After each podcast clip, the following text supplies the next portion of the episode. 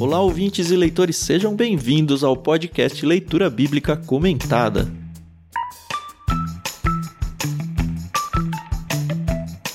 Eu sou o Thiago André Monteiro, arroba Vulgutan, estou aqui com a Carol Simão e com o Thiago Moreira pra gente lidar com o penúltimo capítulo de Lucas. A gente já comentou isso no episódio passado, que por um lado dá uma tristezinha, por outro lado dá uma alegria, porque enfim, a gente tá terminando mais um livro, e eu também tenho esse misto de emoções aí, igual vocês, não sei definir qual que pesa mais.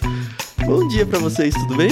Bom dia, pessoal, tudo bem? Eu sou a Carol Simão e hoje eu tava conversando com o Tanhoff, ele vai ter que procurar a música Via Dolorosa pra ficar aí como o nosso fundo, né, enquanto a gente conversa. pra variar, eu não sabia qual era, né?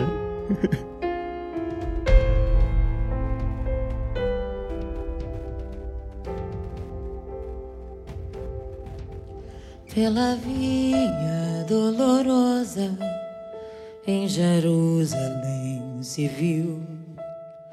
Os soldados conduziam meu Jesus, mas o povo se juntava para ver aquele que levava a cruz, com seu corpo já ferido e marcado pela dor, a coroa de espinhos viu então, mas ouvia cada passo escárnios a ferir-lhe o coração pela via dolorosa a sofrer terrível dor. Como ovelha veio Cristo, Rei Senhor.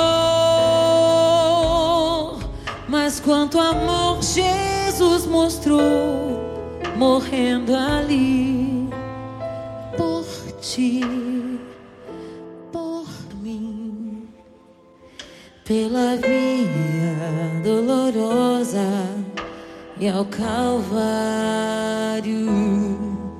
segue enfim. Olá a todos os ouvintes e leitores. Tiago Moreira junto com vocês de novo aqui. O misto de emoções que o Tan citou, ele parece ser bem característico desse capítulo também, né? Porque ao mesmo tempo que nós vemos a morte do Senhor Jesus e todo o sofrimento, e humanamente nos entristecemos com isso, mas sabendo da história como um todo e do plano de Deus, é o motivo da alegria da salvação pela entrega de Cristo em nosso favor. Então, de alguma forma, também é um misto de emoções Verdade. ao ler esse capítulo, né? É um capítulo muito importante, né? Um capítulo muito chave para a história da salvação. Talvez não é o principal capítulo, acho que o principal vai ser o próximo. Mas é a principal história, né? De toda a história da salvação, aqui é o ápice, é o sacrifício e a ressurreição de Cristo. A gente ainda não vai ver a ressurreição dele aqui, hoje é o sacrifício apenas. E vai ser bom, vai ser bom compartilhar isso com vocês. O texto é um pouquinho longo, não tão longo quanto o da semana passada, mas a gente decidiu fazer a quebra em três partes somente. Então, cada bloco aí, talvez a gente tenha uns subblocos aí, mas a gente acrescenta as vírgulas sonoras devidas aí e vocês já conhecem bem como é que funciona a coisa toda, vai fluir bem.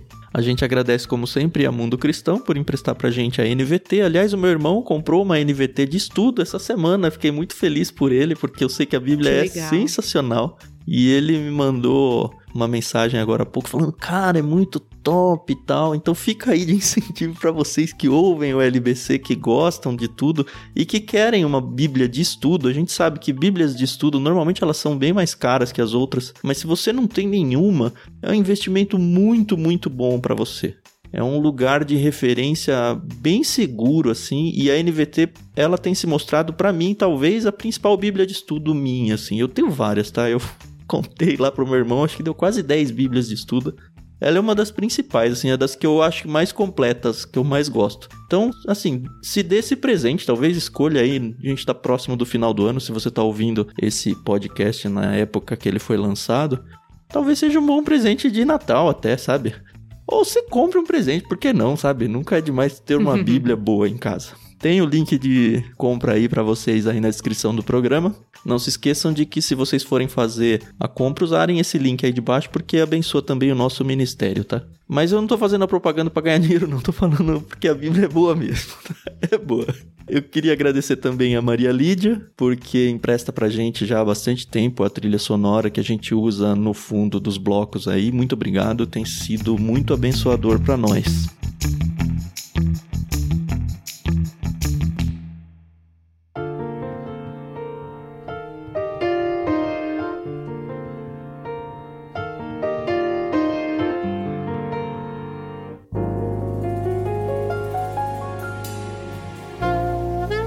Que é isso, né? Podemos entrar, a gente vai fazer a divisão em três, como eu já falei. Essa primeira parte, quem vai fazer a leitura sou eu. E a gente vai até o verso 25. Ah, antes disso eu queria lembrar também que a gente está ao vivo no Discord. A gente tem a nossa plataforma onde a gente organiza leituras coletivas, onde a gente faz a gravação e transmissão de todos os podcasts que a gente grava e onde a gente bate papo sobre qualquer coisa. A gente recentemente tem conversado sobre séries, por exemplo. Então é um lugar bem gostoso onde a gente está interagindo bem. Então fica o convite para você fazer parte também. É de graça. Tem na descrição do programa aí também. E aproveito para agradecer todo o pessoal que está ouvindo a gravação ao vivo e eles têm a oportunidade também de escrever aqui num chat paralelo que tem dentro do Discord enquanto a gente está gravando. Muitas vezes a gente acaba até trazendo alguns insights, algumas perguntas de vocês, então fiquem à vontade para participar escrevendo, tá bom? Agora sim, estamos prontos, vamos então ao capítulo 23 do Evangelho de Lucas.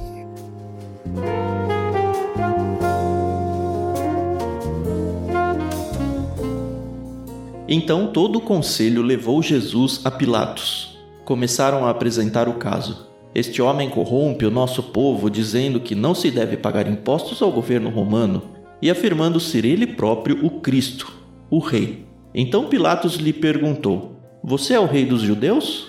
Jesus respondeu: É como você diz. Pilatos se voltou para os principais sacerdotes e para a multidão e disse: Não vejo crime algum neste homem. Mas eles insistiam: ele provoca revoltas em toda a Judéia, com seus ensinamentos, começando pela Galiléia e agora aqui em Jerusalém. Então ele é galileu? perguntou Pilatos. Quando responderam que sim, Pilatos o enviou a Herodes Antipas, pois a Galiléia ficava sob sua jurisdição, e naqueles dias ele estava em Jerusalém. Herodes se animou com a oportunidade de ver Jesus, pois tinha ouvido falar a seu respeito e esperava, havia tempo, vê-lo realizar algum milagre fez uma série de perguntas a Jesus, mas ele não lhe respondeu. Enquanto isso, os principais sacerdotes e mestres da lei permaneciam ali gritando acusações. Então Herodes e seus soldados começaram a zombar de Jesus e ridicularizá-lo. Por fim, vestiram nele um manto real e o mandaram de volta a Pilatos. Naquele dia, Herodes e Pilatos, que eram inimigos, tornaram-se amigos. Então Pilatos reuniu os principais sacerdotes e outros líderes religiosos juntamente com o povo e anunciou seu veredito: Vocês me trouxeram este homem acusando-o de liderar uma revolta. Eu o interroguei minuciosamente a esse respeito na presença de vocês e vejo que não há nada que o condene. Herodes chegou à mesma conclusão e o enviou de volta a nós. Nada do que ele fez merece a pena de morte. Portanto, ordenarei que seja açoitado e o soltarei. Era necessário liberar-lhes um prisioneiro durante a festa da Páscoa. Um grande clamor se levantou da multidão e a uma só voz gritavam: Mate-o, solte-nos Barrabás! Esse Barrabás estava preso por ter participado de uma revolta em Jerusalém contra o governo e ter cometido assassinato. Pilatos discutiu com eles, pois desejava soltar Jesus. Eles, porém, continuaram gritando: Crucifique-o, crucifique-o! Pela terceira vez ele perguntou: Por quê? Que crime ele cometeu? Não encontrei motivo para condená-lo à morte. Portanto, ordenarei que seja açoitado e o soltarei. A multidão gritava cada vez mais alto, exigindo que Jesus fosse crucificado, e seu clamor prevaleceu. Então Pilatos condenou Jesus à morte, conforme exigiam. A pedido deles, libertou Barrabás, o homem preso por revolta e assassinato. Depois, entregou-lhes Jesus para fazerem com ele o que quisessem.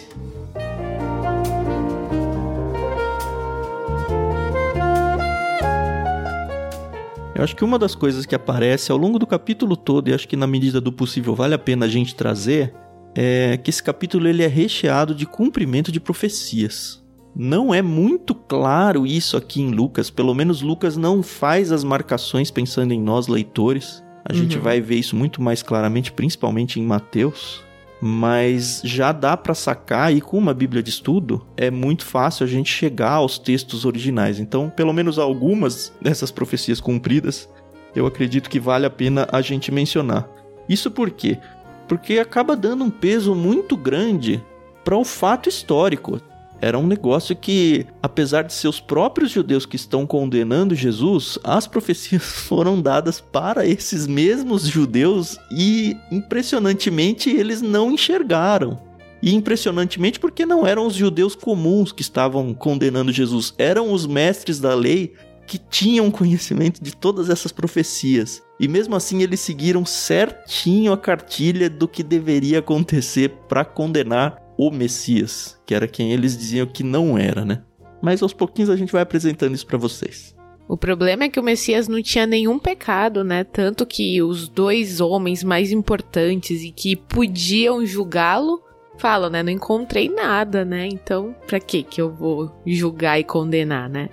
Então, você vê que quando o povo quer, o povo consegue, né? Só uma curiosidade sobre o que o Tan falou. A maioria dos estudiosos aí do Novo Testamento que comparam os evangelhos, eles acreditam que essa diferença de Mateus apontar o tempo inteiro que isso é uma citação do Antigo Testamento e Lucas simplesmente narrar sem se preocupar com isso, se dá por causa do público hum. de cada um deles. Mateus tem um público, aparentemente, uma audiência uhum. mais judaica, que conhecia o Antigo Testamento, conhecia as profecias. Então Mateus faz essas marcações o tempo inteiro. Olha, como diz a Escritura, como diz o profeta tal, como dizia nos Salmos. Então ele vai marcando porque o seu povo conhece. E Lucas aparentemente tem um público mais gentil, que não tinha tanto conhecimento do Antigo Testamento. Então ele não faz isso o tempo inteiro, porque uhum. não faria sentido, tanto sentido para o seu público. Ele simplesmente narra os fatos e aqueles que teriam conhecimento do Antigo logo fariam essas associações. Interessante. Eu acho que a gente explicou até com mais detalhes na apresentação do livro de Lucas. É um episódio antes do capítulo 1, né? Uhum. E a gente falou bastante sobre os evangelhos, né? A conversa de Lucas com os outros evangelhos.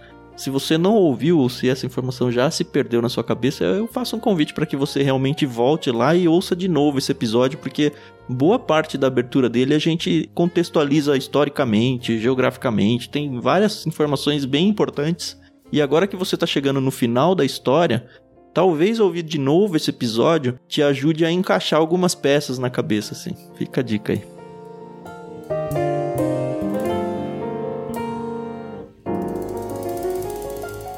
Mas voltando para o que a Carol tinha comentado, é muito interessante notar como o povo distorce os argumentos para tentar convencer quem tinha poder de condenar Jesus à morte, né? Para que de fato fosse condenado. É interessante isso, porque quem tinha o poder para condenar Jesus à morte eram os governadores romanos. Por mais que eles fossem líderes religiosos, judeus, e tivessem uma certa liberdade ali, eles não tinham a liberdade para condenar alguém à morte. Então eles tinham sim que convencer o Pilatos, o Herodes, ou seja lá quem fosse o líder romano ali, para que de fato viesse uma sentença de morte. Uhum. E a gente já viu, principalmente no capítulo passado, e já vem vendo isso ao longo dos anteriores também, quanto que é a preocupação desses líderes religiosos em encontrar um motivo para condenar Jesus. Lembra, por exemplo, do caso onde eles tentam perguntar para Jesus: "Ah, tem que pagar imposto a César ou não?" E aí Jesus dá aquela resposta. Mas pensando na resposta de Jesus, o que Jesus falou, ó, tem que pagar imposto a César. Pelo menos ele não disse para não, não se deve pagar imposto a César. Só que aqui eles inventam, né? Eles inventam acusações, invertem muitas coisas. Você vê, olha, no verso 2, começaram a apresentar o caso: esse homem corrompe o nosso povo, dizendo que não se deve pagar impostos ao governo romano. Cara, isso já passou e Jesus nunca disse isso. É uma mentira deles. É afirmando ser ele próprio Cristo. Aqui, ok. Se bem que ele dificilmente ele falava assim abertamente para esses líderes, né? Ele falava para os seus discípulos e tal. Uhum. É a grande questão aqui é que a cena desse capítulo 23, ela começa em continuidade do que a gente viu lá no 22. O Sinédrio, que é traduzido aqui como Conselho, Os líderes que envolvem sacerdotes, mestres da lei, líderes do povo, eles estavam questionando Jesus. E eles chegaram à conclusão de que Jesus deveria ser morto porque, na ideia deles, Jesus estava blasfemando. Só que isso não era argumento pra Roma, né? Exato, exato. Lembra que Jesus, eles perguntaram se ele era o filho de Deus, e Jesus respondeu: "A vocês que dizem que eu sou". E aquilo foi suficiente para aqueles homens falaram: ó, blasfemou, a gente tem que matar esse homem. Uhum. Só que como o Tange já começou falando, eles não tinham essa autoridade. Lembra que Jerusalém, né, o povo de Israel, ele estava sob o domínio de Roma. Então eles têm que levar para o governador romano. E a oportunidade que eles encontram é que Pilatos vai a Jerusalém por causa da Páscoa, Sim. que está se aproximando. Eu acho que o Herodes vai por isso também, né? Porque o Herodes tá governando lá no norte. Exato. Pilatos era o governador da região da Judéia ali, Herodes da região da Galiléia, se não me engano. E aí Pilatos está próximo lá a Jerusalém, ele vai a Jerusalém por causa da festa da Páscoa que está se aproximando, tem um potencial de conflito, de confusão em grandes festas com um grande público, então o governador tá lá, é um momento meio solene e eles querem aproveitar essa oportunidade. Só que eles não podem acusar de blasfêmia, isso não seria aceito para uma pena de morte para os romanos. Então eles têm que encontrar um outro argumento. E eles começam com esse argumento. Olha, ele tá falando que não deveria pagar imposto para Roma. Você vai ver que o argumento vai, de alguma forma, sendo alterado ou acrescentado na conversa. Daqui a pouquinho vão aparecer outros elementos. Mas o primeiro é, ele tá falando que. Ou seja, tá liderando uma revolta aqui para que não haja pagamento de imposto para Roma. Sim. Mesmo o argumento afirmando ser ele próprio Cristo, se a gente parasse aí, talvez isso não significasse nada pra Roma. Significava pra eles, os líderes judeus. Ah, ele é o Messias prometido. A gente já espera um Messias. E era isso que incomodava eles. O fato deles não acreditarem que ele era o Messias. Mas aí tem o rei, que é o que incomoda Roma. Exato. Então eles acrescentam aí. e aí Roma não pode deixar surgir um rei, porque quem governa é Roma. Só que parece que Pilatos meio que sacou, né? Falou: não, os caras estão aí forçando a barra. Tenta perguntar pra Jesus, né? Questionar Jesus. Jesus dá aquela resposta vaga que a gente já viu ele dando algumas vezes. É, você que diz, né? E tal. Mas ele já percebe que tá sendo só um joguete na mão dos líderes religiosos. Tanto que quando surge no discurso dos judeus, ah, ele começou isso na Galiléia, agora tá querendo trazer isso pra cá, meio que Pilatos fala, graças a Deus. Galiléia, vou tirar da minha mão. Joga pro Herodes lá que esse Pro negócio não é Herodes. eu decidir não. Porque ele também não queria Uhum. se indispor com o pessoal que era o, o povo dele, né? Ele governava a Judéia, o Pilatos. E tava tendo Sim. aquela revolta, então é uma indisposição desnecessária, pensando só pela cabeça do Pilatos. Então, ó, deu a oportunidade aqui pra jogar pra um outro governante decidir. Vai lá, ele é Galileu, vai lá pra Galiléia. Vamos aproveitar que o Herodes Antipas tá aqui. O texto diz que eles estavam brigados, né? O Herodes e o Pilatos. Eles eram inimigos. É, então o- todo o cenário meio que acaba ajudando pra que eles voltassem a ter amizade aí. E é legal que a gente vê que o Herodes fica todo animado, né? Porque ele ainda não tinha visto Jesus pessoalmente. E ele falou: agora, né? Eu vou ver aí os milagres, né? Vou matar a curiosidade, né? E a gente vê que Cristo fica o tempo inteiro calado, né? Que também é resultado de profecia aqui, viu? Sim. Esse Herodes Antipas é o mesmo que matou o João Batista, tá? Uhum. Lembra que ele até ficou com medo quando apareceu Jesus. Ih, estão falando que esse Jesus é, é o, o João reencarnado. A gente passou isso lá no começo também. É o mesmo Herodes, Uhum. então já era conhecido dele minimamente, assim. Pelo menos pra atiçar sua curiosidade. Sim, só para explicar duas coisas aqui. Quando Pilatos tem essa primeira reação falando, ó, esse homem é inocente, eu não vejo nada de culpado nele. O argumento do Sinédrio, né, do conselho, ele fala, ah, ele instiga revoltas. Além de falar que ele queria não promover o pagamento de tributo e de se declarar rei dos judeus, agora eles colocam Jesus como um revolucionário, o que era de certa forma comum na época, já tinha acontecido algumas vezes, pessoas que queriam levantar revoltas populares contra Roma. Aham. E essa acusação de ser alguém que se levanta para ser um líder de um povo para pegar em armas e ir contra Roma era algo de fato que levava à pena de morte. Sim. Então por isso que eles estão usando esse argumento. Olha, ele está levantando revoltas contra Roma. Uhum. Esse é o segundo argumento que eles usam aqui. O terceiro, né? O segundo foi de ser rei dos judeus. E o conflito entre Herodes e Pilatos, isso não está no texto bíblico aqui, mas através da história, de livros de história, você consegue chegar a algumas informações.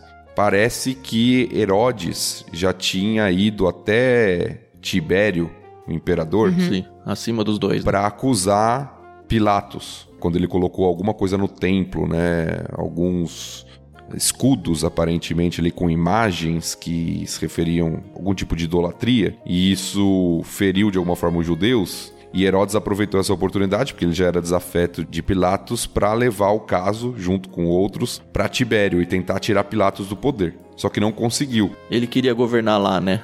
Ele queria. Né? Lembra que ele é o filho de Herodes o Grande. Sim, sim. Que governou tudo, né? É, Herodes Antipas é o filho de Herodes o Grande que governava aquela região antigamente. Isso. É, então tem toda essa rixa histórica entre os dois aqui. né? Aham. Puxa. E qual que era a profecia? É, eu queria trazer o primeiro texto da profecia. Tá lá em Isaías 53, verso 7. Diz o seguinte: Ele foi oprimido e humilhado, mas não disse uma só palavra. Foi levado como cordeiro para o matadouro, como ovelha muda diante dos tosqueadores. Não abriu a boca. Cara, eu tava com muita vontade de ler esse capítulo inteiro aqui, mas acho que o episódio vai ficar muito longo. Mas, de verdade, assim, faz uma pausa agora no seu episódio aí.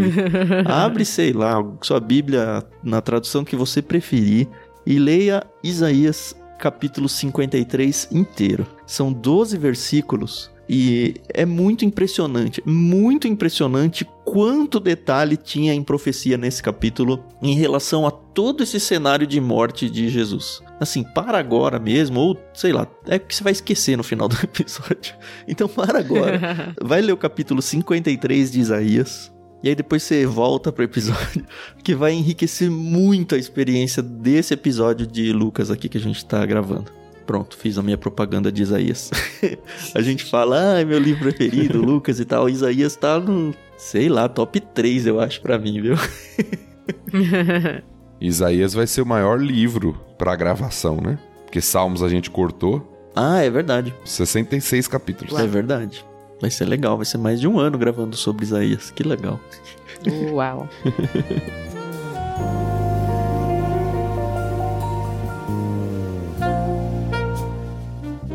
Bom, vamos voltar pra Lucas agora.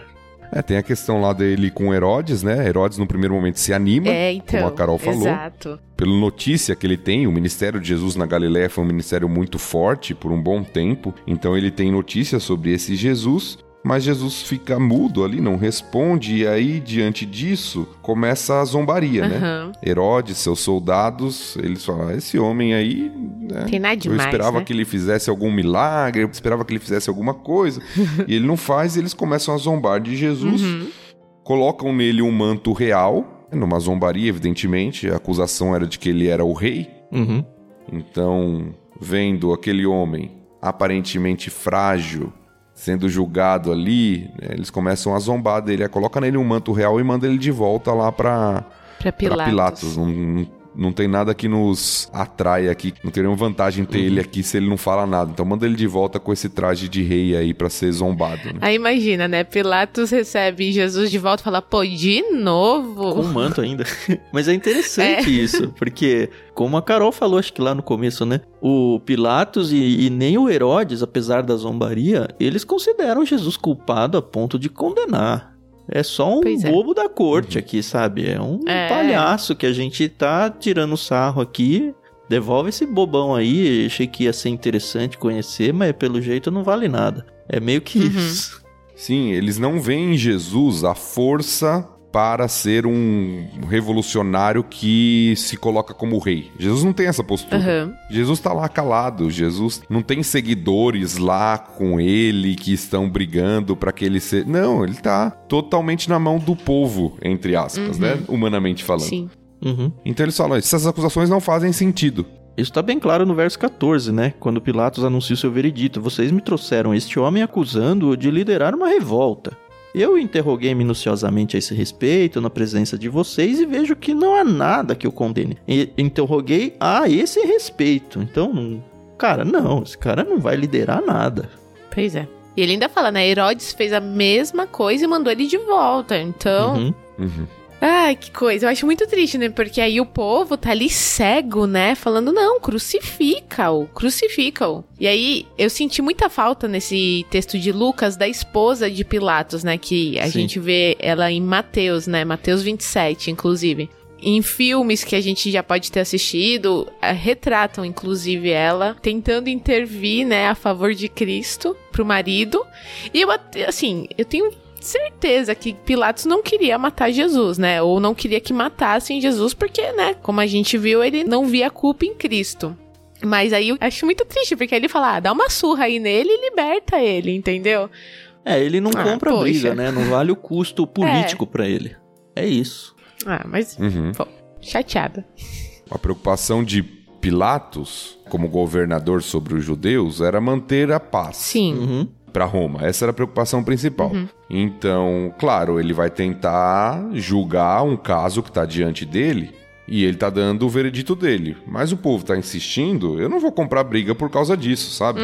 É mais ou menos isso que tá acontecendo aqui. É o lavar as mãos, É que, não, não, aparece aqui em também, Lucas. né? É. É, mas é o, literalmente é o lavar as mãos, ó. Se vocês estão achando que é isso, eu não vou comprar briga com vocês, o sangue dele tá na mão de vocês. É Ai, que interessante a última né? tentativa dele, né? Porque, como o texto revelou pra gente, tem um costume, né? Uma tradição de, por causa das festividades ali, libertar um prisioneiro. E eu acredito que ele pegou a pior espécie que ele tinha ali e falou: Ó, vamos fazer o seguinte: já que tem que libertar alguém, vou libertar ele aí. A gente vai matar o Barrabás, tá bom? E, e aí ele fala, o povo pega esse cara, né? Muito impressionante. Um assassino aí, alguém que causou muito mal. E esse causou sim, um revolta. revolucionário, né?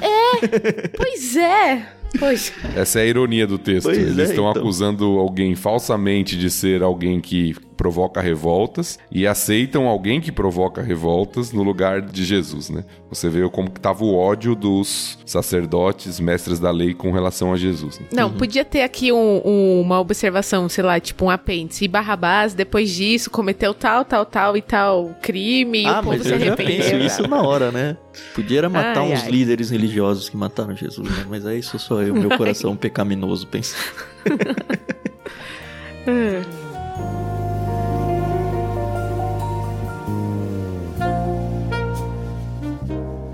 Bom, o fato é que o Pilatos tenta, tenta, tenta, mesmo depois ele ainda tenta uma terceira vez, né? Por quê? Que crime que ele cometeu e tal, mas aí ele não aguenta a pressão, a multidão gritava cada vez mais alto. Me lembra muito aquele texto quando Paulo tá em Atenas, que ele tenta falar e as pessoas ficam gritando por horas e horas lá, nem lembro quanto tempo, mas é um negócio absurdo, que a Diana de Atenas lá e tal, então, assim, viver isso, assim, presencialmente deve ter sido muito intenso. E aí o Pilatos não Nossa. aguentou, né? O povo nas ruas clama.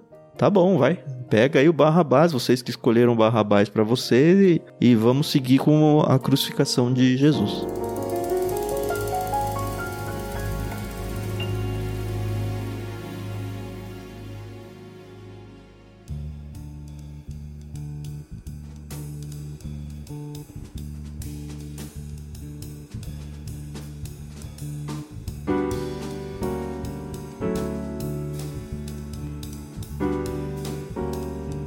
Chegou a hora do Tiago contar então sobre a crucificação de Jesus pra gente. Ele vai fazer a leitura a partir do verso 26 e vai até o verso 43. Isso mesmo. Vamos lá.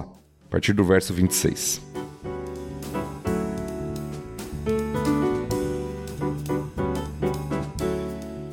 Enquanto levavam Jesus, um homem chamado Simão, de Cirene, vinha do campo. Os soldados o agarraram, puseram a cruz sobre ele e o obrigaram a carregá-la atrás de Jesus. Uma grande multidão o seguia, incluindo muitas mulheres aflitas que choravam por ele. Mas Jesus, dirigindo-se a elas, disse: Filhas de Jerusalém, não chorem por mim, chorem por si mesmas e por seus filhos, pois estão chegando os dias em que dirão: Felizes as mulheres que nunca tiveram filhos e os seios que nunca amamentaram. Suplicarão aos montes: caiam sobre nós, e pedirão às colinas: soterrem-nos. Pois se fazem estas coisas com a árvore verde, o que acontecerá com a árvore seca? Dois outros homens, ambos criminosos, foram levados com ele a fim de também serem executados. Quando chegaram ao lugar chamado Caveira, o pregaram na cruz. Os criminosos também foram crucificados, um à sua direita e outro à sua esquerda. Jesus disse: Pai, perdoa-lhes, pois não sabem o que fazem. E os soldados tiraram sortes para dividir entre si as roupas de Jesus. A multidão observava e os líderes zombavam. Salvou os outros, salve a si mesmo. Se é o Cristo, o escolhido de Deus, diziam. Os soldados também zombavam dele, oferecendo-lhe vinagre para beber. Diziam: Se você é o rei dos judeus, salve a si mesmo. Uma tabuleta presa acima dele dizia: Este é o rei dos judeus. Um dos criminosos, dependurado ao lado dele, zombava: Então você é o Cristo? Salve a si mesmo e a nós também. Mas o outro criminoso o repreendeu: Você não teme a Deus nem mesmo ao ser condenado à morte? Nós merecemos morrer por nossos crimes, mas este homem não cometeu mal algum. Então ele disse: Jesus, lembre-se de mim quando vier no seu reino. E Jesus lhe respondeu: Eu lhe asseguro que hoje você estará comigo no paraíso.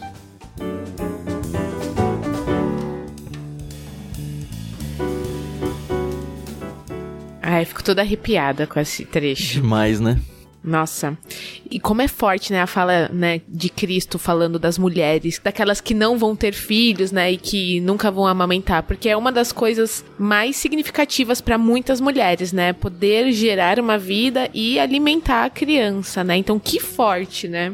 E isso pensando, você falou, é algo muito importante para muitas mulheres. Isso a gente já pensando no nosso contexto. Uhum. No contexto do mundo antigo, era praticamente o sonho. Sim, sim, O verdade. que que uma mulher sonha na vida? Ela sonha em ser mãe. É diferente da nossa cultura. Uhum. Na nossa cultura, às vezes a mulher tem outros sonhos, outros valores. No mundo antigo, a realização de uma mulher está em ser mãe. Uhum. Né? E o texto está falando aqui, geralmente é bem-aventurada é aquela que dá a luz ao filho. Exato. E nesse contexto, bem-aventurada é aquela que não tem filho, Uhum. por causa do sofrimento que ia vir. Nossa. É, então eu dei uma pesquisada sobre isso. Aparentemente, isso aqui é também um indício de profecia lá em Oséias 10. Essa ideia dos montes caindo, ela vai aparecer de novo em Apocalipse. De novo, eu vi comentaristas falando que ah, isso daqui está se referindo ao que aconteceria alguns anos adiante ali de Jesus, que seria a queda de Jerusalém, que Jerusalém vai ser sitiada.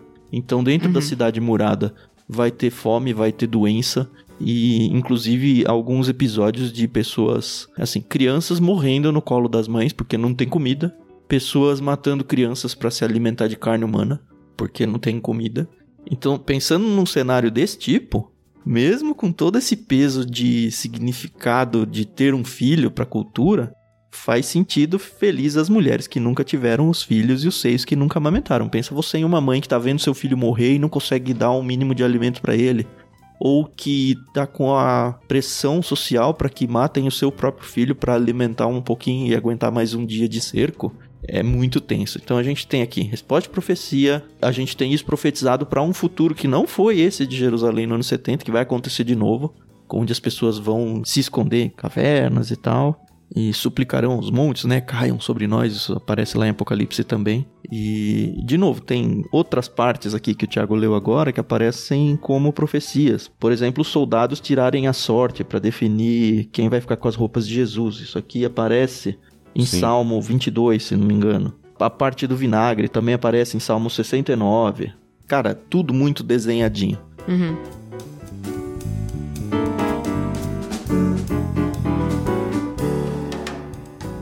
E é triste de ver, né, toda essa situação aí. Acho que vale um contextozinho aí que apareceu um tal do nada aqui, um tal de Simão para carregar a cruz de Jesus. Normalmente, como é que funcionava isso? A cruz tem a haste vertical e a haste horizontal, né? Normalmente, a haste vertical ela já ficava no local da crucificação e os seus prisioneiros, eles levavam, o próprio prisioneiro, né, carregava a haste horizontal nos seus ombros. Mas aparentemente Jesus apanhou tanto, Lucas não dá tanta ênfase a quanto Jesus apanhou aqui, os outros evangelhos vão ser mais claros em relação a isso.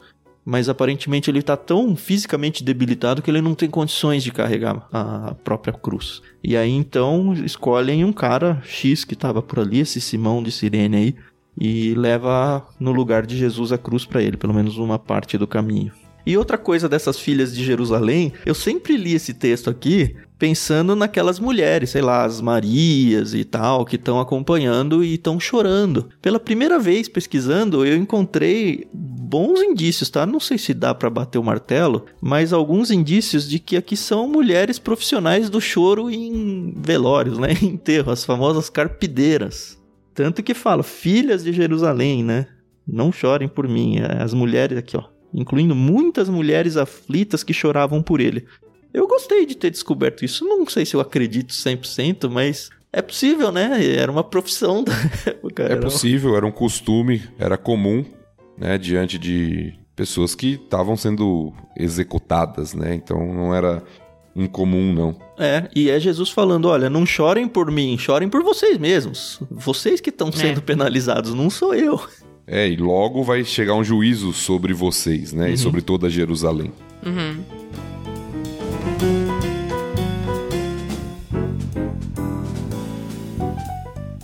É interessante o que o Tam mencionou, porque Lucas, isso é comum ao ler os evangelhos, né? Um dia a gente vai chegar em outros dos evangelhos aqui, algumas histórias vão se repetir, mas os detalhes de cada um, eles são diferentes, né? A forma como cada um deles narra os fatos.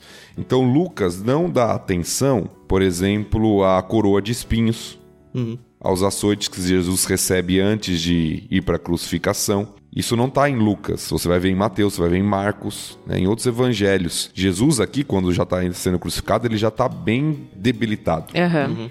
Simão aparece do nada aqui em Lucas. Parece que Jesus ainda está inteiro, acabou de ser definido que ele vai morrer e não aconteceu nada com ele ainda. Mas na verdade já aconteceram algumas coisas que Lucas não narra pra gente. Inclusive a narrativa de Jesus dos dois ladrões aí que entram para ser crucificados junto com Jesus ela é um tanto diferente dos outros evangelhos. Se não me engano, Lucas é o único que relata esse arrependimento de um deles. Nos outros, inclusive, é dito que os dois zombavam de Jesus. O que me leva a crer que, muito provavelmente, no início ali do processo de crucificação, os dois estavam zombando, só que um entendeu ao ver todo o cenário lá e se arrependeu naquele momento. E aí ele muda o seu discurso de zombar também de Jesus para reconhecer Jesus, né, como Messias, coisa que ninguém estava reconhecendo. E é muito impressionante esse texto, né? É alguém que se converte literalmente aos 48 do segundo tempo ali, né? e é o suficiente. Hum. A gente não sabe o que esse cara fez, mas ele mesmo fala: é justo a nossa crucificação aqui. Então ele era uma pessoa muito ruim. Ele era, sei lá, um assassino, não sei o que ele fez, a Bíblia não conta isso pra gente. Mas isso traz pra gente, nos dias de hoje, pelo menos tem que trazer, um tipo de esperança no sentido de que, olha, não importa o seu passado, não importa o que você já viveu, não importa que você esteja idoso ou condenado ou que você vai morrer daqui 10 minutos.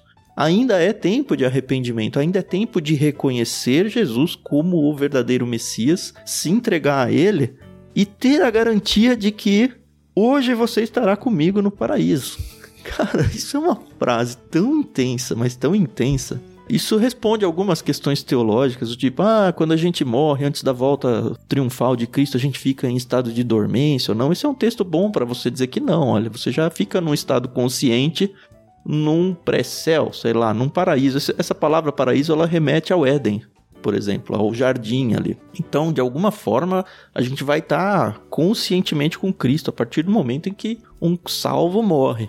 Mas eu acho que a gente se apegar a essa minúcia teológica aqui, eu acho que a gente perde muito do brilho aplicativo do texto, no sentido de que ainda é tempo. Enquanto há vida, há tempo. Amém. E há perdão para qualquer coisa, né? Não fique achando que você é ruim o suficiente que Deus não pode perdoar. Cara, tem um cara sendo condenado à morte aqui, que foi perdoado. E aparentemente a visão do criminoso aqui, do ladrão que está se arrependendo, é que isso seria algo extremamente futuro. Ele fala para Jesus: Olha, lembre-se de mim quando vier no seu reino. E talvez ele tá pensando de algo aqui relacionado ao futuro escatológico. Uhum, julgamento final. Uhum. Então ele tá pensando talvez em algo que vai demorar lá para frente. E eu acho que a resposta de Jesus no hoje estarás comigo no paraíso deve ter surpreendido esse homem de alguma forma. Né? Nossa, e assim, aquela coisa, né? Eu asseguro. Mano, sabe quando você tem aquelas crises espirituais e você fala, será? Será que? Né? É. E aí aqui Jesus fala pra ele, eu asseguro. Ah, quer certeza melhor que essa? Poxa. É, é bem comum. Recentemente o meu filho mais velho me perguntou, pai, como é que eu posso ter certeza de que eu vou ser salvo mesmo, sabe? E é uma discussão muito interessante e que nós adultos temos, assim, essa dúvida muitas vezes na vida. É bem comum, Uhum. assim. Não pense que você, ah, eu sou fraco na fé por ter esse tipo de dúvida. Não é, tá? Até os grandes teólogos têm seus momentos de questionar o todo. E eu acho que é saudável esse questionamento, porque faz a gente repensar as bases do evangelho, as bases da salvação, sabe? Foi uma conversa muito boa que eu tive com meu filho recentemente. Eu acho que você, se tiver esse tipo de pergunta pra si mesmo, não tem que se envergonhar por isso. Acho muito bom você procurar alguém que você confia espiritualmente, assim, que você confia religiosamente falando, pra conversar sobre isso, porque vai com certeza ajudar você a crescer e a entender melhor um pouco as coisas.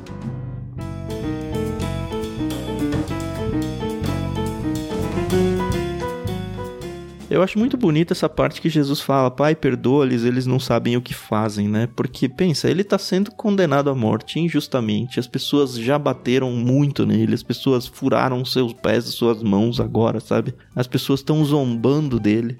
Se a gente se coloca no lugar, sei lá, alguém sacaneia a gente no trabalho, a gente já quer a morte da pessoa. Você ter a coragem, até a ousadia de falar, Deus, perdoa essa pessoa porque ela não sabe o mal que ela tá fazendo. É um nível de perdão que não cabe, acho que, na, na concepção humana. Pelo menos na minha.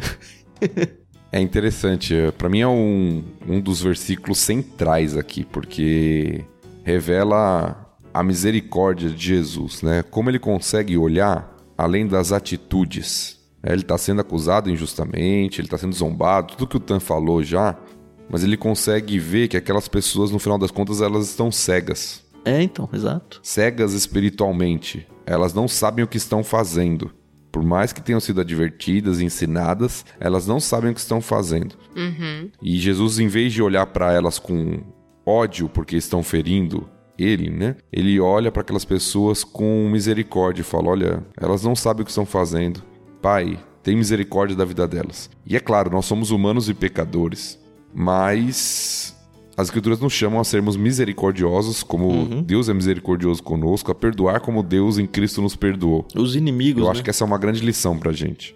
Do quanto a gente olha pra pessoa centrado em nós, o que ela fez a nós, e isso vai nos levar a querer vingança, ira, uma série de coisas. Ou quanto a gente olha pra pessoa e a relação dela com Deus. Poxa, se ela tá pecando, é porque ela tá ferindo, em primeiro lugar, ela tá indo contra Deus, não contra mim, em primeiro lugar. Então ela precisa de misericórdia, de perdão. Uhum. Nós deveríamos pensar assim. É difícil no meio dos conflitos. Nossa. É difícil no meio dos dilemas da vida, mas isso é o que a gente deveria alimentar. Ter um coração de misericórdia, de compaixão. né? E Jesus esteve aqui no momento mais duro. É aí que ele mostrou quem ele é, né? Que ele realmente é, é Deus. Acho que só Deus consegue alguma coisa desse tamanho.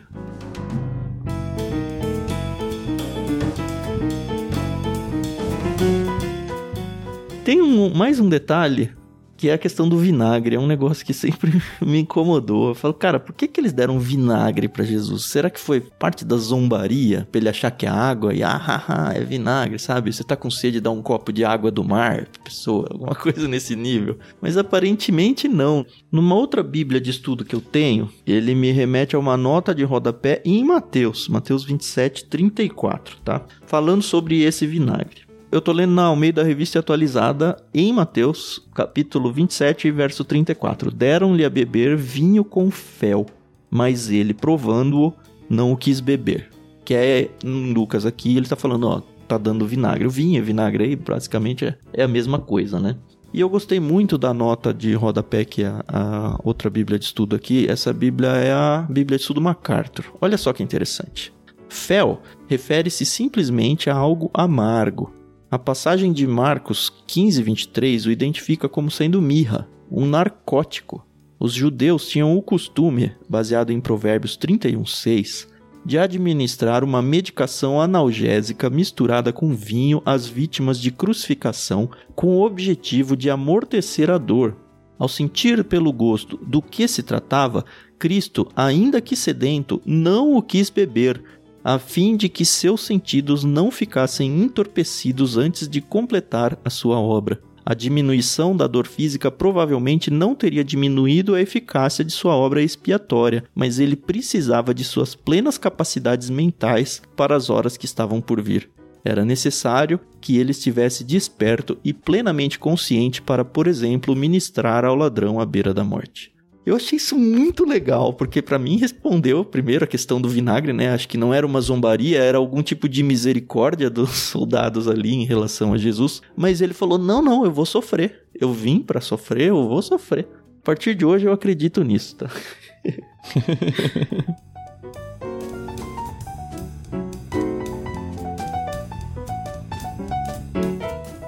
e acho que antes da gente virar o texto, a Renata Kamimura aqui no chat do Discord, ela fez uma pergunta que eu já vi, talvez eu já tenha estudado, mas eu não lembro a resposta. Então eu vou dar a oportunidade de ler a pergunta dela aqui. E eu não sei se a Carol ou o Thiago já lidaram com isso. Ela escreveu o seguinte: Eu já cheguei a ouvir que pela falta de acentuação não dá para dizer se seria te digo hoje, vírgula, estarás comigo no paraíso, no sentido de que Jesus, estou falando hoje que em algum momento etéreo aí você vai estar comigo no paraíso. Ou te digo, vírgula, hoje estarás comigo no paraíso. E aí ela joga a bucha pra gente, né? Vocês que estudaram teologia conseguem derrubar esse argumento? Ela prefere a versão que hoje mesmo ele ia pro paraíso. Eu também prefiro. Você lembra de alguma coisa disso no seminário, Thiago? Sim, eu lembro. De fato, o texto original não continha vírgulas. E o grande debate é a palavra hoje está modificando o quê? Está modificando digo, aí seria te digo hoje, ou está modificando estarás? Uhum. Hoje estarás, porque não tem vírgula no original. Então não dá para você usar qualquer tipo de argumento de acentuação mesmo, de vírgula, de pontuação, melhor dizendo, porque de fato não existia. Aí você tem que tentar ir para a questão da construção gramatical. Qual construção gramatical era mais comum? Tá? E eu já li um pouco sobre isso. De fato, existe possibilidade, mas a construção mais comum seria te digo, dois pontos. Não tenho dois pontos lá, mas seria a ideia. Hoje mesmo estarás comigo no paraíso. Por isso que a maior parte das traduções trazem assim, porque isso é o mais comum da construção grega. Legal. Responde, mas não resolve. é, não, existe não, possibilidade resolve, de você sim. interpretar de outra forma. Sim. Tá? Mas não é o mais comum, seria incomum. Não briga com seu amiguinho se ele não acredita nisso, né? O importante é que o criminoso vai estar tá no céu, entendeu? É, vai estar, tá, com certeza. Eu acho que ele já está. Amém. Já está com Cristo. Agora, vamos pensar em implicações disso. Vamos supor que o correto seja te digo hoje, que não é o mais comum. Uhum. Isso não elimina a ideia das escrituras de que quando você morre, você vai para a presença do Senhor, porque você vê isso em vários outros textos. Legal. Então não dá para você falar, ah, então vai ter um estado intermediário. Não, porque esse não é o único texto que fala sobre isso. Uhum. Certo. Esse é um texto que dá esse indício, mas tem vários outros lugares em que nós temos um indício que pós-morte existe atividade, ninguém fica num período de sono da alma. Um existe limbo, atividade assim, de né? adoração ao Senhor ou de sofrimento. Então não mudaria em nada a nossa teologia. Certo. Boa.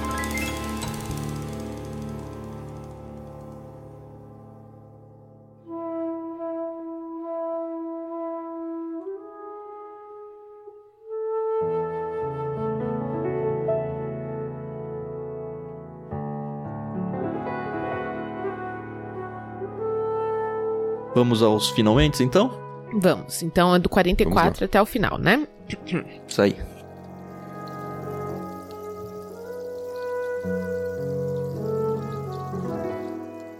Já era cerca de meio-dia e a escuridão cobriu toda a terra até as três horas da tarde. A luz do sol desapareceu e a cortina do santuário do templo rasgou-se ao meio. Então Jesus clamou em alta voz: Pai, em tuas mãos entrego o meu espírito. E com essas palavras deu o último suspiro. Quando o oficial romano que supervisionava a execução viu o que havia acontecido, adorou a Deus e disse: sem dúvida, este homem era inocente. E quando toda a multidão que tinha ido assistir à crucificação viu isso, voltou para casa entristecida e batendo no peito. Mas os amigos de Jesus, incluindo as mulheres que o seguiram desde a Galileia, olhavam de longe. Havia um homem bom e justo chamado José, membro do conselho dos líderes do povo, mas que não tinha concordado com a decisão e os atos dos outros líderes religiosos. Era da cidade de Arimateia, na Judéia, e esperava a vinda do reino de Deus. José foi a Pilatos e pediu o corpo de Jesus. Desceu o corpo da cruz, enrolou-o no lençol de linho e o colocou num túmulo novo, escavado na rocha. Isso aconteceu na sexta-feira à tarde, no dia da preparação, quando o sábado estava para começar. As mulheres da Galiléia seguiram José e viram o túmulo onde o corpo de Jesus foi colocado. Depois, foram para casa e prepararam especiarias e perfumes para ungir o corpo. No sábado, descansaram, conforme a lei exigia.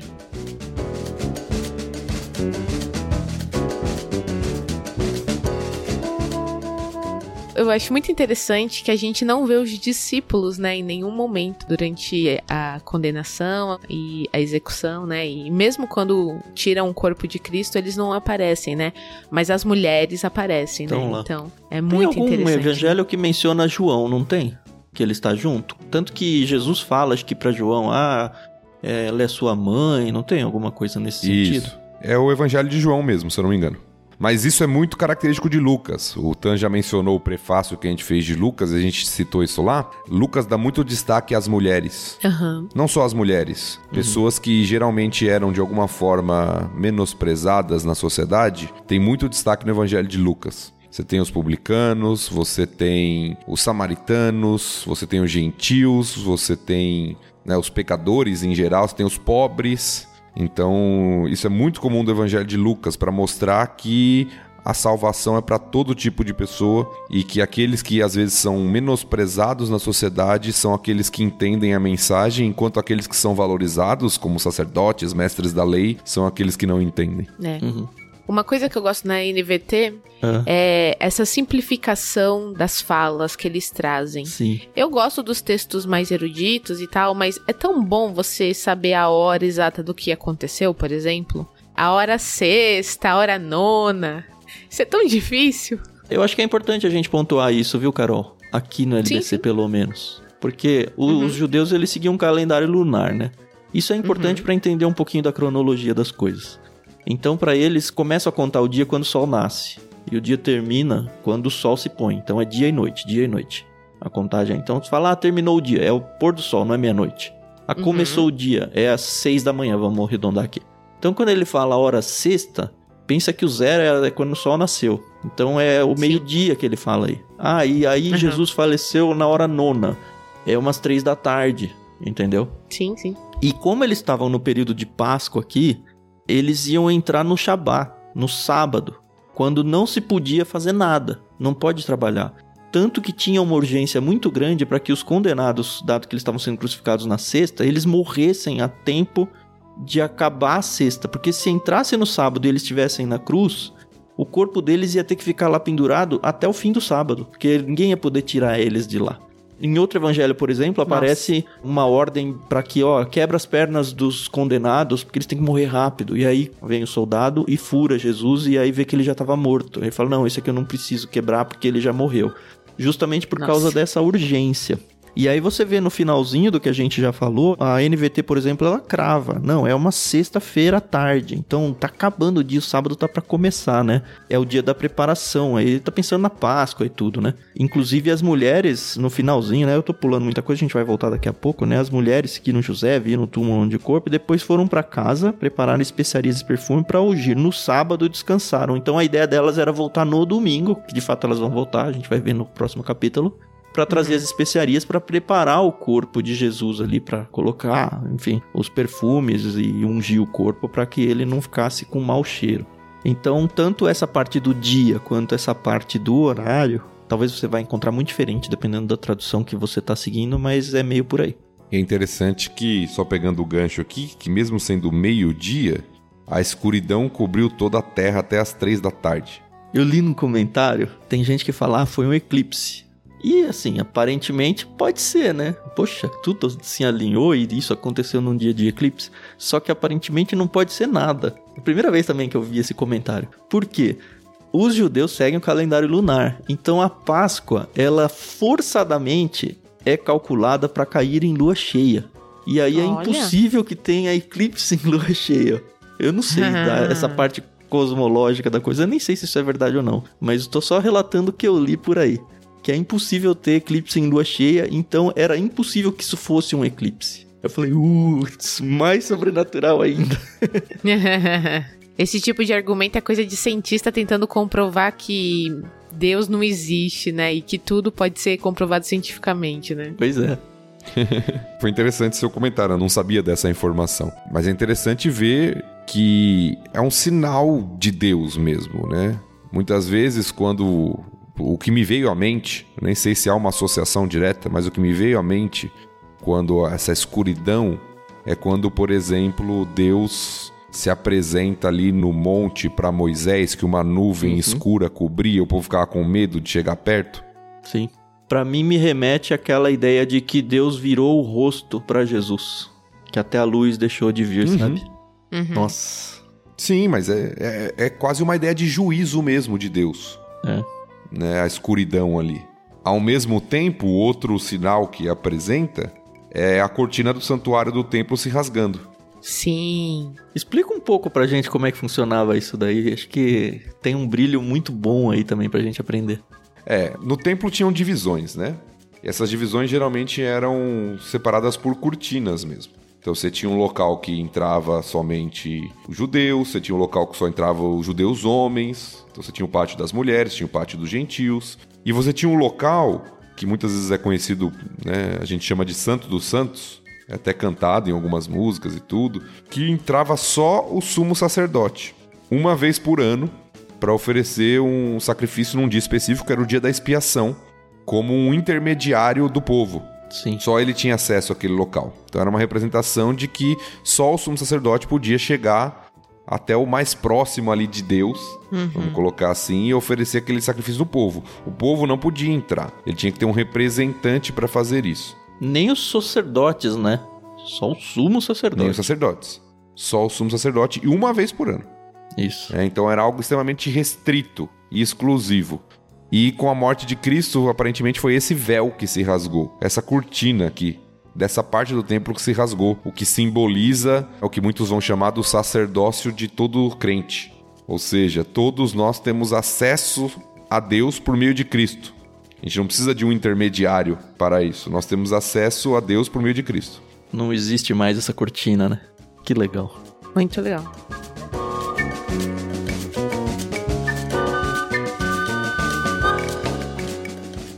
E aí Jesus se entrega, né? ciente são sua consciência ali, Pai, em tuas mãos entrego o meu espírito. Mano, dá até um negócio ler um negócio disso aqui. e aí, foi, né? Morreu. E é interessante ver a resposta imediata do povo, talvez de alguns dos líderes que estavam fazendo de tudo para condenar o Cristo. Enfim, cai a ficha para eles, né? E a gente vê aí as multidões saindo com grande lamento. Normalmente isso deveria ser um grande circo para as pessoas, que as pessoas iam, sei lá, ser alegres, mas empolgadas pelo menos por ter visto uma execução e tal. Ali elas caem em si de que, puxa, matamos Deus. Sei lá, como que coube isso na cabeça delas. E é interessante ver, por exemplo, em outros evangelhos, Lucas relata muito pouco, né, do que aconteceu nesse momento. Ele fala a parte da escuridão, mas a gente vê que nesse momento teve terremotos, nesse momento covas no cemitério se abriram e pessoas foram ressuscitadas do nada, sabe? Muitas, muitas coisas milagrosas assim, sabe, surpreendentes aconteceram, que de fato revelaram para todo mundo que, cara, esse era o Messias. É. Eu assisti uma vez um filme bem antigo chamado Ben Hur. E tem uma cena que me impactou demais, que quando Cristo morre mesmo, o sangue dele tá caindo ali, sendo derramado, né, na cruz, e esse sangue conforme vai vai passando ali pela. Correndo, né? Vai correndo, né? Pelo chão. Vai salvando muitas pessoas, né? Assim, fazendo milagres. Eu sei, eu sei que não tá falando nada disso na Bíblia. Uhum. Mas eu acho interessante a gente pensar nisso, né? E no filme, um cara que tinha lepra é curado graças ao sangue de Cristo, né? Mas eu acho que tudo isso que aconteceu é muito para marcar o momento. Eu realmente uhum. fico muito triste, por exemplo, das pessoas tentarem transformar lascas da cruz, pedacinho do santo sudário, em relíquias religiosas, como se elas tivessem algum tipo de poder, sabe? É muito triste ver, e eu sempre falo isso. Agora, por exemplo, eu tô lendo Oséias, e Oséias fala muito sobre o quanto Israel se perdeu na questão de deuses, de ídolos e tal. E não deixa de ser, né? A gente transformar coisas que ficaram em volta de Cristo ali, que ele sim era o Messias, mas transformar essas coisas em relíquias e a gente transformar isso em ídolo as coisas inanimadas em ídolo. É triste de, de, ver que a gente anda pelo mesmo caminho que Israel andou ao longo de praticamente toda a sua história antes de Cristo. E pensar o quanto Deus se desaponta com isso também, né? Da mesma forma que desapontou e se revoltou a ponto de condenar Israel e Judá.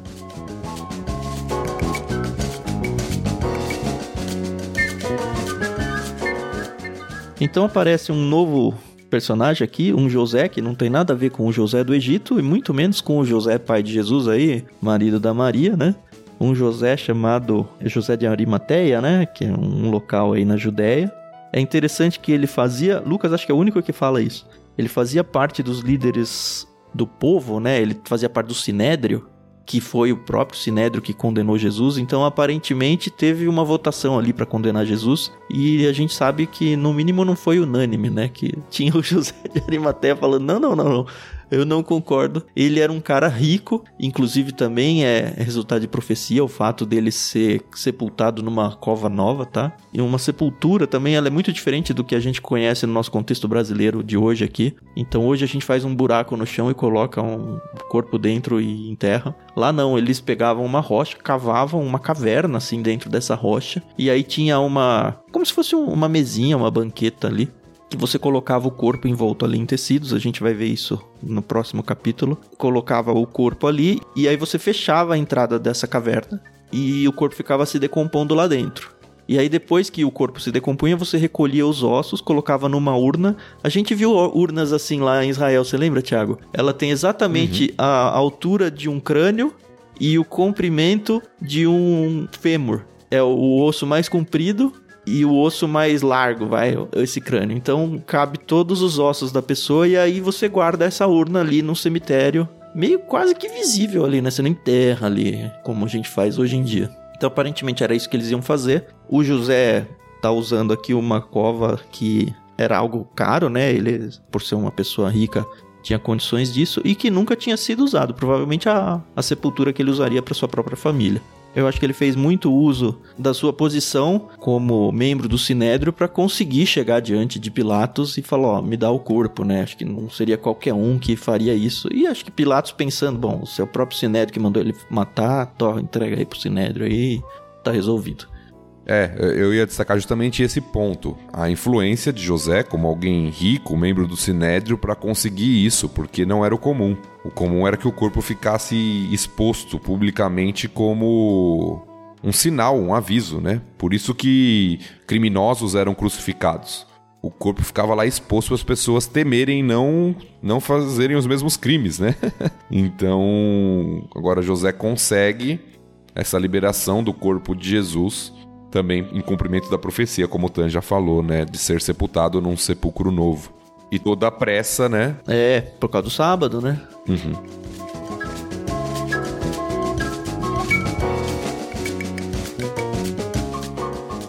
me deu a entender também nos estudos que eu fiz uma certa disputa pelo corpo de Jesus aqui. Eu nunca tinha pegado essa informação é, é, entre José verdade. de Arimateia e as mulheres, porque o texto mostra pra gente que o José ele desceu o corpo da cruz, enrolou no lençol de linho, colocou num túmulo novo escavado na rocha.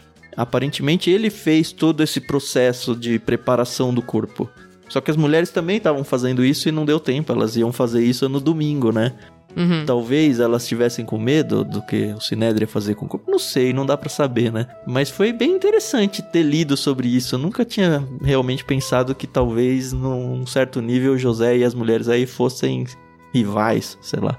Eu não tive essa impressão, sabia? Não, eu nunca tive. Eu só tô falando que eu li e falei, olha, talvez, hein? Então, mas eu não sentido. tive. Nem nessa leitura eu tive essa impressão de rivalidade.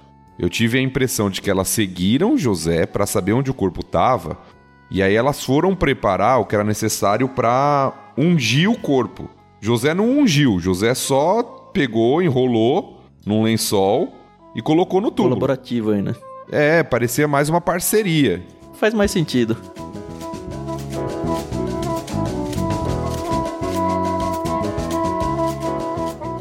E é isso, né? Jesus agora está lá dentro da sepultura, passou o sábado. É interessante ver que a gente fala, ah, mas Jesus. A gente vai falar de novo isso no próximo, mas é, é para vocês já ficarem com a pulga atrás da orelha. Mas espera aí, se Jesus morreu na sexta, certo? Sexta tarde aí, três da tarde, ele tava. O céu tava escuro ali, mais ou menos. E aí eles vão no domingo de manhã e já ressuscitou. A gente vai ter textos dizendo que Jesus ficou três dias antes de ressuscitar. Cadê três dias aí? Mas a resposta está no calendário judaico, tá? Depois a gente explica melhor para vocês. É só pra gente deixar a audiência com vontade de voltar pro último episódio.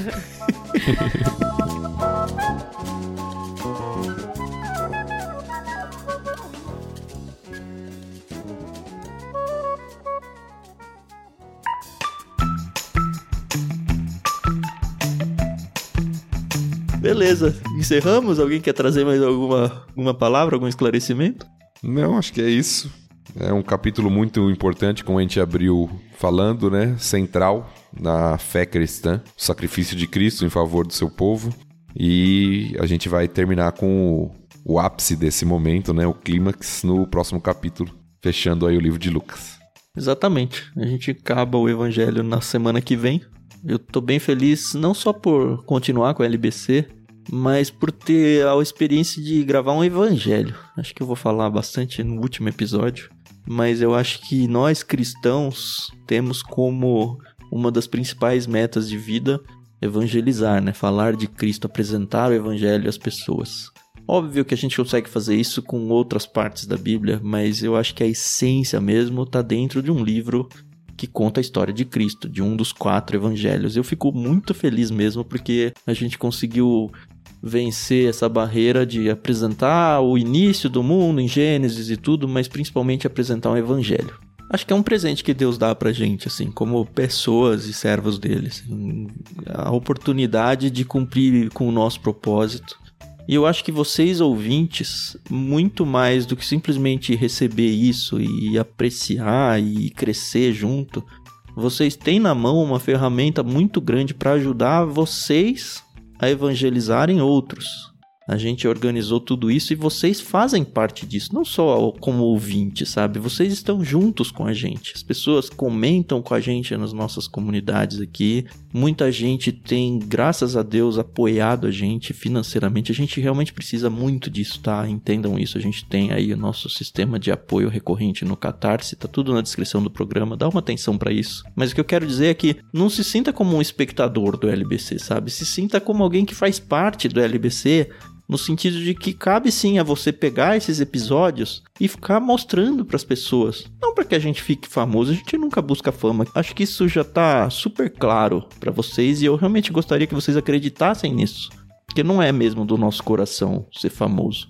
É do nosso coração apresentar o nosso Deus para as pessoas, sabe? A gente tem jogado conteúdo que eu acredito realmente de grande qualidade na internet e a gente vive numa época onde a internet atinge qualquer lugar do mundo, literalmente. E quanto mais pessoas somarem no sentido de fazer ecoar essa mensagem, melhor não para nós, melhor para Cristo, melhor para o reino de Deus, que são mais pessoas conhecendo o evangelho na sua essência. E eu estou dizendo na sua essência porque o que a gente faz aqui é abrir a Bíblia e conversar sobre ela. É muito simples o que a gente faz aqui, mas é, é isso que precisa ser feito.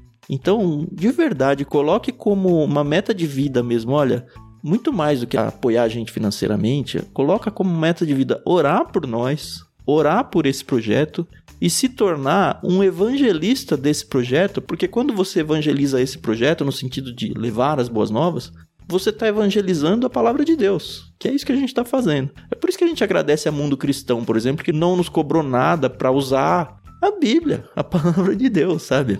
E a gente tenta fazer isso com a melhor das qualidades possíveis. Então entre no time junto com a gente para fazer coro a, a esse ministério realmente, que é o que a gente tem feito aqui. Agradeço os ouvintes todos, agradeço, como sempre, muito a Carol, o Thiago, vocês proporcionaram ao longo desses quase dois anos junto comigo aí momentos sublimes, assim. Sublimes mesmo. Não só da gente poder estar junto aqui, mas os momentos que antecedem as gravações, que são os momentos de estudo, sabe? Vocês meio que indiretamente me forçaram a estudar de novo a Bíblia com muito detalhe. Acho que de um jeito que eu nunca tinha feito, nem na época de seminário. E isso não tem preço, sabe? Agradeço a Deus por ter apresentado e colocado vocês na minha vida. É isso. Até semana que vem da minha parte aí. Agora vocês se despeçam à vontade. De nada, Tan. Daquelas. Obrigada, pessoal, de verdade. É muito especial para nós estarmos aqui nesse momento e a gente agradece a paciência, a audiência de vocês. E é isso. Até o próximo programa. Até mais. Muito bom, como sempre. Meditar nas escrituras junto com amigos é um momento especial da nossa semana, onde a gente prepara e não só prepara, mas interage aqui, aprende junto. Espero que realmente, como o Tan já falou, isso seja um instrumento para edificação da sua vida, para apresentar Cristo, o Evangelho para outros e Deus seja glorificado em tudo que a gente faça aqui. Deus abençoe cada um de vocês. Até a próxima.